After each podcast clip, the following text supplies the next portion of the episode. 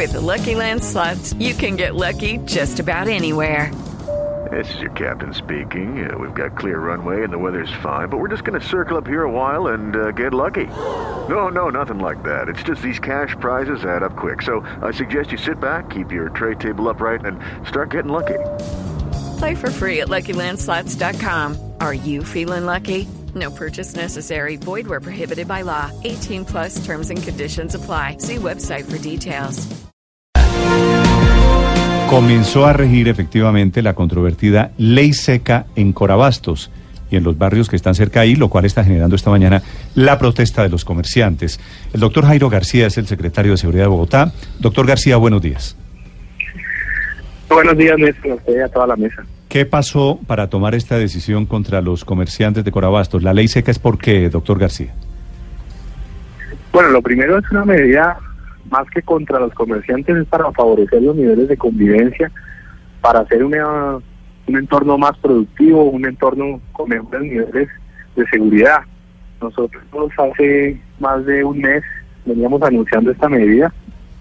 Tuvimos una serie de reuniones tanto con los comerciantes como con los residentes, inclusive la semana pasada.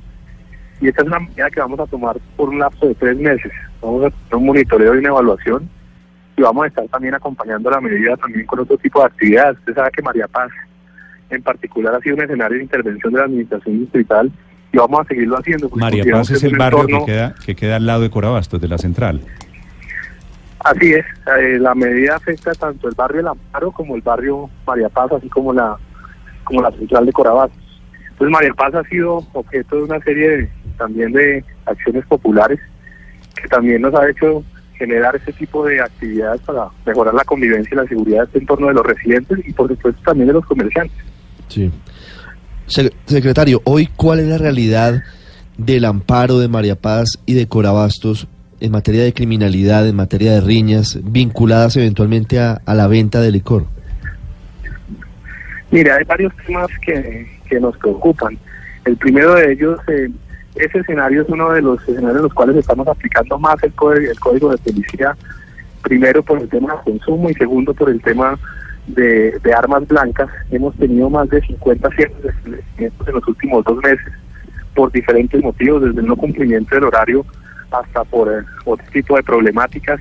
Nos preocupan las lesiones personales, nos preocupan las riñas y creemos que este entorno puede mejorar y estamos trabajando para que definitivamente ese entorno económico sea el mejor entorno económico posible y también para los residentes, Secretario, pero ¿cuáles son como los indicadores que los llevaron a tomar esta decisión? ¿Los indicadores son muy graves o, o simplemente es un experimento que de pronto replicarían en otras zonas de la ciudad? Mire, nosotros hemos aplicado diferentes instrumentos de política precisamente para mejorar principalmente los indicadores que tienen que ver con la vida, Aquí vamos a trabajar en la reducción del homicidio, vamos a trabajar en la reducción de las lesiones, que también genera una presión importante en el homicidio, de las lesiones y de las riñas. Y aquí también es importante mencionar que hemos recibido también eh, muchos mensajes de apoyo. Sentimos que este es un momento importante para organizar, para cambiar comportamientos y que también tanto los barrios como la central de abastos tengan mejores condiciones y eso permita también tener un mejor entorno económico y un mejor entorno social. Doctor García, después del experimento que dura tres meses, después de este plazo, ¿qué pasa? ¿Qué viene en Corabastos? Bueno, nosotros vamos a estar trabajando en diferentes actividades en esto, vamos a estar acompañando tanto al interior de la central de abastos como al exterior en diferentes actividades de apoyo al desarrollo económico. Estamos trabajando en el tema de limpieza, estamos trabajando en el tema de reciclaje, es decir, el alcalde obviamente también sigue trabajando en otros temas como la titulación, es decir, aquí estamos toda la administración digital dispuesta a mejorar el entorno. Pues vamos a seguir trabajando y obviamente la idea es que cambiemos comportamientos y podamos tener esta transformación en este esto tan importante de la ciudad. Doctor García, gracias. Gracias, Néstor.